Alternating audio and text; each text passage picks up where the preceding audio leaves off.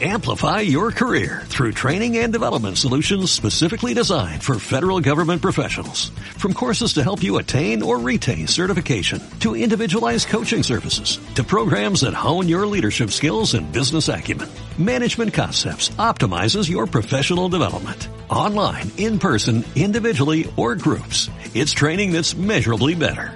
Learn more at managementconcepts.com. That's managementconcepts.com.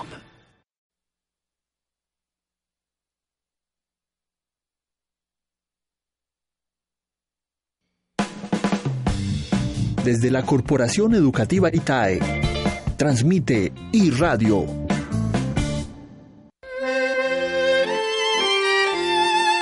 Según la Real Academia Española, investigar significa llevar a cabo estrategias para descubrir algo.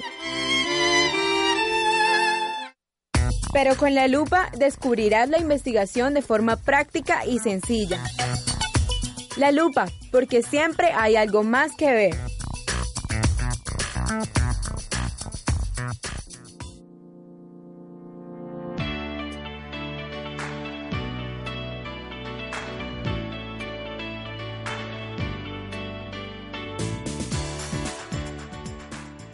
Hola a todos, soy Norberto Díaz y les doy la más cordial bienvenida a una nueva emisión del programa La Lupa, porque siempre hay algo más que ver. Espacio del Departamento de Investigaciones de la Corporación Educativa ITAE, transmitiendo desde la emisora y radio. Queremos saludar también a todas las emisoras que hacen forman parte de la red universitaria de radios. Gracias por acompañarnos en cada programa.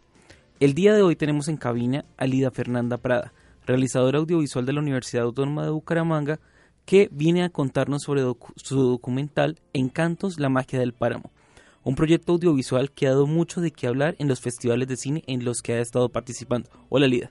Hola Norberto, muchas gracias por la invitación. Con todo el gusto. Eh, quiero que nos cuentes de dónde surge como tal esta idea de realizar un documental sobre el páramo de Santurbán o qué tiene que ver con el páramo de Santurbán.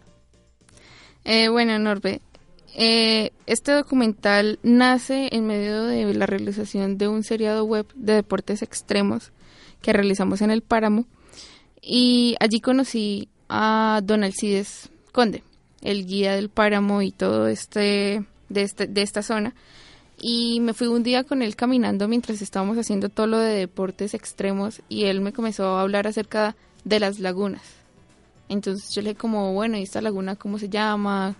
Que hay detrás de ella. Entonces él me dijo como, aquí toda laguna tiene su nombre y toda laguna tiene su historia. Y yo, ¿cómo es historia? Y dijo, sí, todas las lagunas están encantadas. Y yo, ¿pero cómo? O sea, como mitos y leyendas, dijo, sí, pero no. O sea, es un tipo de encanto que para nosotros son como los espíritus mágicos que hay detrás de cada una de estas lagunas. Entonces, dejamos de hablar, me contó la historia de, de una de las lagunas que es Lagunas Verdes, que dicen que cuando hay una persona desconocida o que nunca ha estado en ese sitio, la laguna se vuelve negra como en, en, manifestación de, de, protección, como diciéndole a la gente como váyase. Entonces nos pasó eso, llegamos, la laguna era supremamente verdecita y se tornó negra. Y todo el ambiente comenzó a cambiar, eh, se opacó todo, comenzó a llover y nos retiramos de la laguna y y todo volvió a la normalidad. Entonces fuimos, eh, estuvimos presentes en uno de esos encantos que es normalmente que ocurre. Entonces desde ahí comencé como, ya regresamos acá a Bucaramanga y me quedó como sonando eso y dije como, bueno, yo quiero hacer algo en el páramo, pero que no sea son de crítica porque ya he visto muchos documentales que es agua así, oro no. Entonces yo dije como, necesito mostrar el páramo pero que no se vea a son de crítica, sino como crear una memoria colectiva de estos habitantes y de estos encantos que no hemos visto en otras partes. Bueno, y por lo menos qué característica tienen esos encantos. Si bien es cierto, eh, las leyendas, pues por lo menos eh, han transitado de generación en generación, los mitos son como reconstrucciones también de, de pronto desde la parte mitológica de un hecho pues que vuelve y que pues también pasa como esa de esa eh, tradición oral, sí, o sea que, que pasa de voz a voz. Este término por lo menos en cantos si bien está relacionado también con esto que ofrece dentro de la parte pues de la literatura o de los relatos eh, orales, ¿qué características realmente tienen estos encantos? O sea, por lo menos eh, son cosas que le pasan a la gente o son cosas que eventualmente como que la gente va, las va agrandando o que la gente va cambiando los relatos. O sea, ¿hacia qué realmente se enfocan esos encantos? No, eh, el mismo proceso de lo que tú hablas. O sea, son historias que se nutren al pasar los tiempos, que pasan de generación en generación, tienen la misma forma, pero cada persona le va metiendo como sus cositas. Entonces, yo conocí a varios habitantes del páramo y ellos me contaban la misma historia, pero con varias versiones. O sea, unos me decían, no, eso pasó un Viernes Santo, el otro decía, no, eso fue un jueves, pero no era santo, eh, eso eran eh, dos niñas, pero una llevaba un niño, no, eran tres niñas, entonces eh, pasa lo mismo. Lo que pasa es que no es la esencia típica que escuchamos que en Colombia es la llorona para todo o la pata sola para todo, sino son historias que nacen y, se radican en estas lagunas, que no solo es por la historia, sino por los aspectos que, hay en esas lagunas. Por ejemplo, una de ellas se, se llama Laguna de Arco y la característica de esa laguna es que en medio de la laguna hay dos ojos gigantes y de ahí es que nace la historia, hay antecedentes que sí se han ahogado animales ahí y entonces desde ahí es que radica y lo hace diferenciadora a las demás tipos de narraciones como leyendas o mitos. Bueno, y por lo menos, o sea, eh, estas personas finalmente lo que cambian las historias es un poco de detalle, pero la historia se mantiene, ¿sí? O sea, el encanto, eh, en este caso, pues es de animales o eh, de personas que han tenido como cierta interacción o cierta afectación a raíz de la laguna, pero ya lo que cambian son como detalles de los días o de cómo pasó y demás. Una vez tú retornas a Bucaramanga y después pues de haber escuchado eso, porque uno podría tener dos posiciones, ¿no? O sea, eso está muy loco, yo no quiero como estar acá otra vez y que de pronto me pase algo, o en tu caso tomar la decisión de volver y tratar de contar esa historia. Ya cuando decides como tal eh, empezar a trabajar en este proyecto, ¿cómo lo haces? Bueno, eh, ahí sí te voy a corregir algo. Eh, no es Páramo del Almorzadero, sino de Páramo de Santurbán, sino Almorzadero. Entonces de ahí radica todo. Yo soy de la provincia de García Rovira. Entonces me, tengo la necesidad de volver porque es mi región y quiero trabajar allí. Entonces dije, bueno, tengo esta idea, pero no conozco el sitio, no conozco las demás lagunas, no sé cómo abordar lo que dices, no sé cómo abordar este tema. O sea, sé que tengo lagunas, sé que tengo el acceso al páramo, sé que tengo unas historias, pero cómo contarlo que, o sea, cómo hacer que este documental se diferencie a los demás. Entonces ya es un proceso con mi profesor de investigación de la universidad que nos metimos, o sea, fuerte a buscar la forma de contar estas historias. Entonces es como, bueno, y si hacemos tal cosa, fue un proceso de más de 10 estructuras, ver eh, cómo mostrarlo, a qué público objetivo. Entonces ahí es ya donde nace que el público objetivo iba a ser los, los niños, porque estábamos y, era necesaria eh, hacer esto, crear eh, una memoria colectiva, como ya había dicho, en estos niños, no solo de la región, sino de todo Santander, que vean qué es lo que pasa en cada una de estas lagunas y qué hay detrás de ellas y que ellos mismos tomen estas historias, las transformen y se las sigan contando ya sea a los papás, a los amiguitos. Y entonces de ahí nace la idea de crear un documental reflexivo que incite a crear un imaginario. ¿Y cómo íbamos a crear ese imaginario? Pues tomamos la determinación de usar un, un recurso que fue la animación. Entonces, allí es donde tomamos la, la ardua tarea de crear unos personajes animados, sobreponerlos a las imágenes reales que son en movimiento del documental y eh, tener a nuestros narradores de estas historias. Y ya. Bueno, este tipo de formatos realmente resulta muy interesantes porque se logra un híbrido pues entre la imagen real y la imagen animada, ¿no? Eh, ya una vez por lo menos se hizo como este diseño del proyecto. ¿Cómo fue el rodaje? ¿Fue difícil? Eh, ¿Qué, obstáculos por lo menos encontraron directamente pues en el páramo del almorzadero? Eh, ¿qué, tan, ¿Qué tan fácil o qué tan difícil es el acceso a estas lagunas? Eh, pues porque igual mucha gente dice o de pronto va pero ni siquiera conoce estas historias. Bueno, eh, en el primer viaje que hice, que fue con el seriado web, eh, fue, fue un grupo grande, ¿sí? Entonces ya teníamos como controladas las zonas, hasta qué zona íbamos a llegar. Todo fue muy fácil. Pero ya regresar una segunda vez a hacer investigación de campo eh, ya fue un poco más difícil en cuanto a la movilidad porque tenía, teníamos que transcurrir eh, zonas más extensas. Entonces, o una era caminando, que se gastaban más o menos seis horas, o la otra era en caballo. Entonces tomamos la determinación que fuera en caballo. Nos íbamos a gastar una hora y cuarenta más o menos en llegar a dos lagunas o tres lagunas. Entonces, yo creo que lo más tedioso fue eso, ¿no? Eh, transportarnos todos los días más de hora y cuarenta caballo, ida y regreso. Eh, y el clima, porque había en, zonas del páramo en que estaba lloviendo todo el tiempo, en otras no estaba lloviendo, entonces era como acertar los, las horas adecuadas para ir a grabar, porque no podíamos elevar el dron lloviendo, o si estaba haciendo mucho frío, las baterías se congelaban literal, entonces creo que fue uno de los factores como clima, distancia, pero trabajar con pocas personas fue lo vital.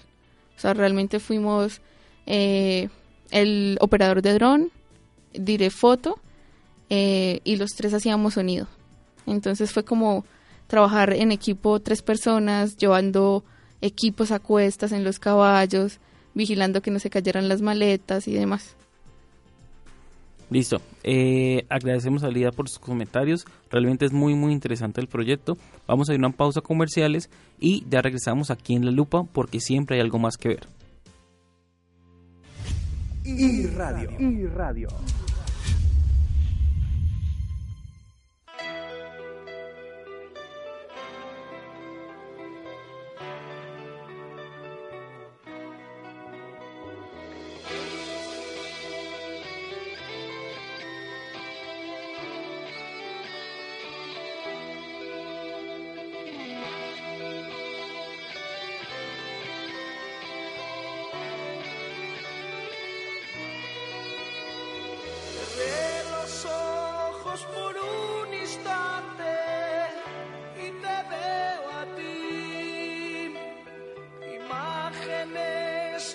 se han borrado de un pasado feliz, sueños que nunca llegarán a.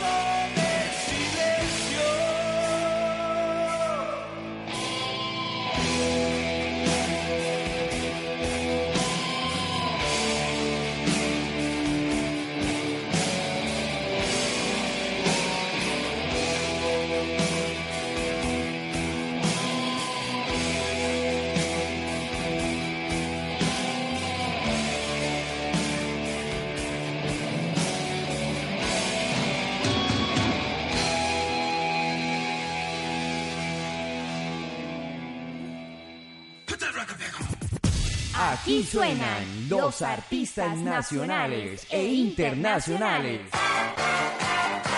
Las canciones que quieres escuchar las tienes solo aquí en iRadio.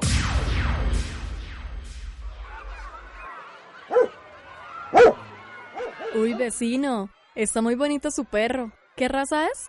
Este es un pitbull, vecina. Lo tengo hace cuatro meses. Vecino, pero no olvide que desde ahora todos los caninos de raza peligrosa como el suyo deben utilizar bozal, o de lo contrario, usted tendrá que pagar una multa de 196 mil pesos. No sabía eso, vecina.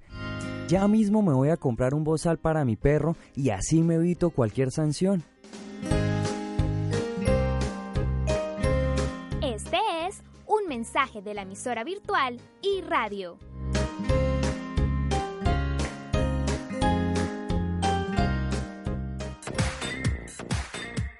Conoce los programas que la Corporación Educativa ITAE te ofrece para que seas un profesional en lo que te gusta. Ingresa a www.itae.edu.co. Producción de la moda, producción de radio y medios audiovisuales, investigación criminal, teléfono 652-8939. Elige ser el mejor. Estudia en la Corporación Educativa ITAE.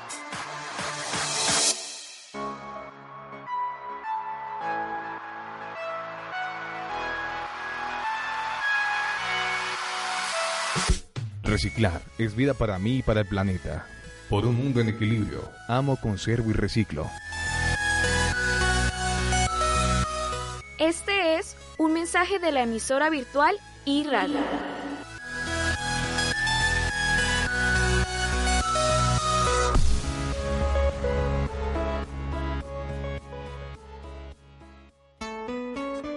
En noviembre, Premios Puro Talento, un espacio radial y audiovisual para mostrar los mejores productos realizado por estudiantes de producción de radio y medios audiovisuales de la Corporación Educativa ITAE. Espéralos. Para los que saben, para los que no y para los que quieren saber está la lupa.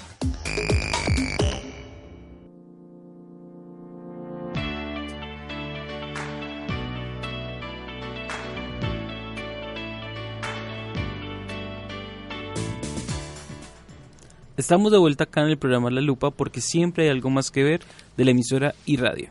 Eh, continuamos hablando acá con la invitada Lida Prada sobre su documental Encantos la magia del páramo. Lida, cuéntanos, eh, ya una vez por lo menos hecho el proceso de rodaje y como tal que empiezas a trabajar en el proceso de postproducción, ¿cómo cambia el documental según lo planeado inicialmente? Bueno, pues el documental siempre tiene esa característica en especial que es y dicen que se hace en postproducción pues la estructura siempre cambia se modifica y demás. Eh, antes de grabar nosotros ya teníamos un un plan de rodaje y una estructura definida. En medio del rodaje pues siempre pasan circunstancias todo se cambia entonces se modifica tal cual. Entonces eh, en el rodaje del documental no tuvimos cambios tan drásticos, así por decirlo, en la etapa de postproducción, pues ya teníamos casi todo planeado, entonces todo surgió tal cual eh, lo estaba planeado. Entonces, por ese lado no sufrimos tanto en postproducción.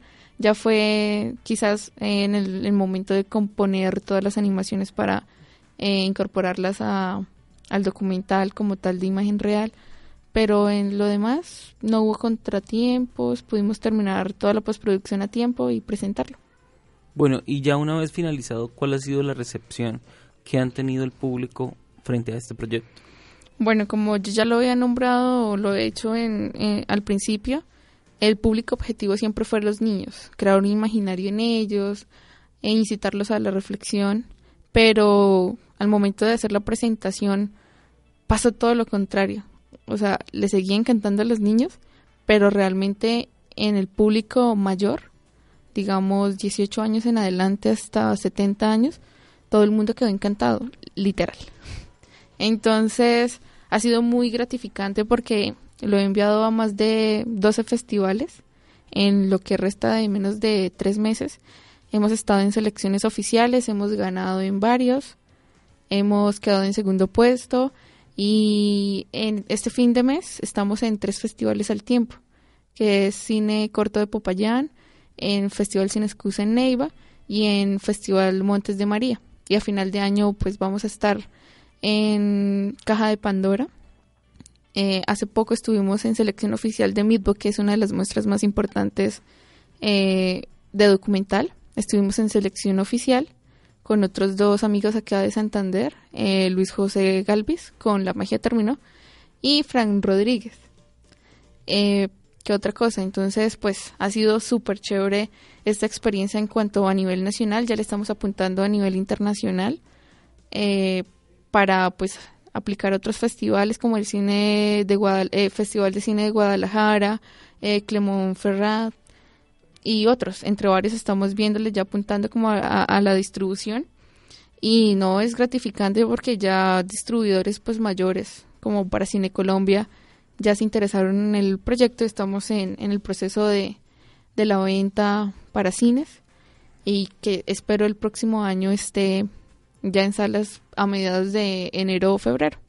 Bueno, igual la ventaja es que por lo menos eh, distribuidores y como Cine Colombia siempre buscan eh, proyectos pues que no atenten realmente como contra nada, ¿sí? o sea, que sean proyectos que realmente cualquier tipo de persona pueda ver y pueda entender sin sentirse eh, afectado, sin sentirse vulnerado.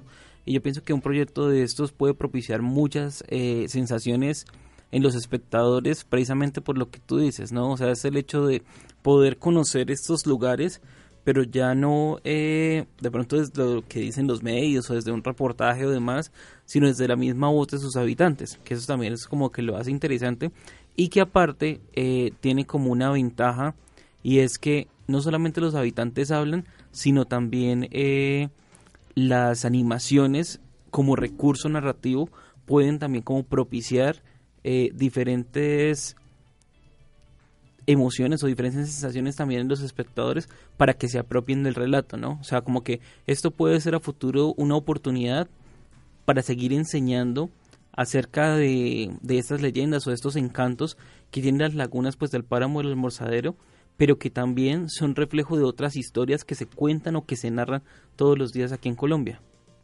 Sí, eso, eso es súper chévere porque Estamos realmente creando memoria no solo para los habitantes del páramo, sino también para las demás personas.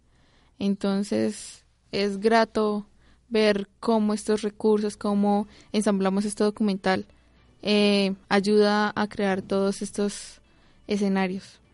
Bueno, y por lo menos, eh, ¿tú qué piensas de la producción de cine documental acá en Bucaramanga? ¿Sí se ha venido como tal aumentando o eh, de pronto nos mantenemos todavía como es en la parte de la ficción. ¿Qué piensas que se está dando en función del documental aquí en Bucaramanga? El documental acá en Bucaramanga va creciendo día a día. Eh, sobre todo, pues conozco y, tengo la fortuna de compartir este campo y este medio en el documental con Frank Rodríguez, que es uno de mis mentores en, en cuanto a este método de realización y siento que estamos haciendo más documentales cada día. Ellos han hecho constantemente documentales, no solo él, Luis José, eh, ahorita Iván Gaona está innovando con documental. Entonces vamos para arriba porque es una nueva forma pues de narrar lo, propio, ¿no? Acá lo santanderiano no sea tanto de identidad o de, de, otras cosas así como propias, sino también la vida de, de, de personas. Entonces siento que estamos subiéndole el nivel tanto a la ficción como al documental. Hoy en día estamos realizando ficciones y hemos tenido la oportunidad pues de estar eh, premiados con FDC en, cuanto a lo regional. Entonces siento que está creciendo de manera pues lenta, pero firme en la realización aquí en, en Santander del documental. Bueno, Lida, agradecemos por tu compañía y por todos tus aportes. Eh, a ustedes, queridos oyentes, nuevamente gracias por escucharnos y por contribuir con el fortalecimiento del trabajo que hacemos en nuestra emisora. Gracias también a la red de radio universitaria que nos ayuda a fortalecer este trabajo. Hoy estuvo en control técnico nuestro productor radial Héctor Pérez. Los esperamos a todos en una próxima emisión que como siempre trataremos nuevos temas que nos permitan acercarnos un poco más al mundo de la investigación académica. Recuerden que esto es La Lupa porque siempre hay algo más que ver. Hasta pronto. La investigación en iRadio se mira de forma sencilla a través de la lupa.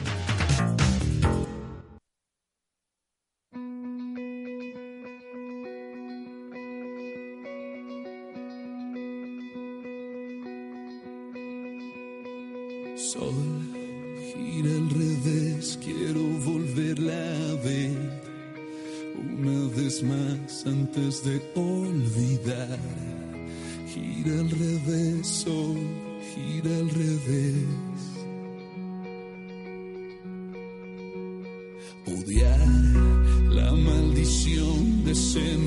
Milagro que es volverte a ver y en tu boca caer. Gira al revés,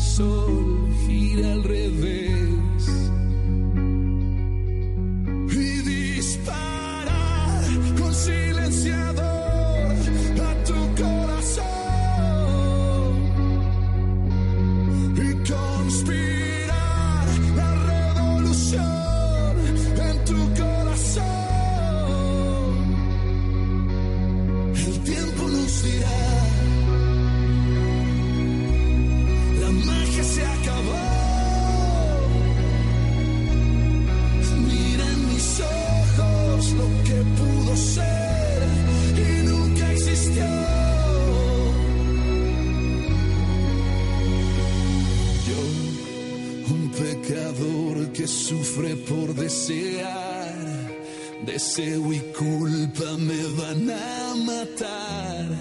Gira al revés, sol, gira al revés.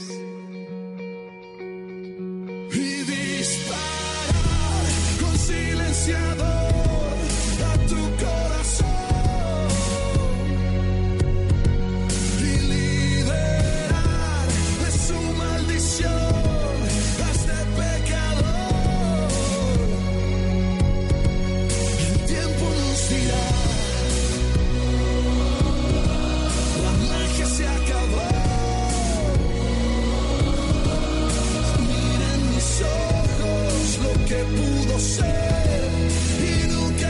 nunca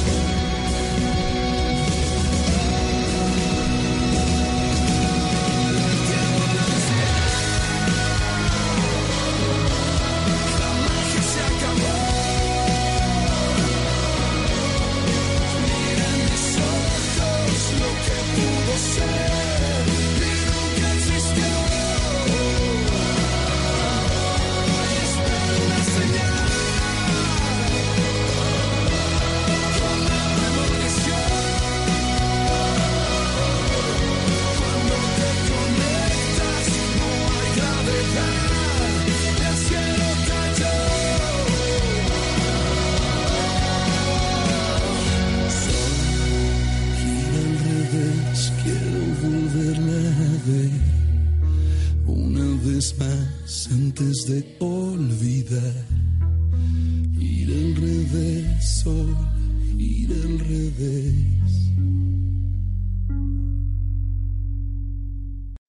Amplify your career through training and development solutions specifically designed for federal government professionals. From courses to help you attain or retain certification, to individualized coaching services, to programs that hone your leadership skills and business acumen, Management Concepts optimizes your professional development. Online, in person, individually, or groups, it's training that's measurably better. Learn more at managementconcepts.com. That's managementconcepts.com.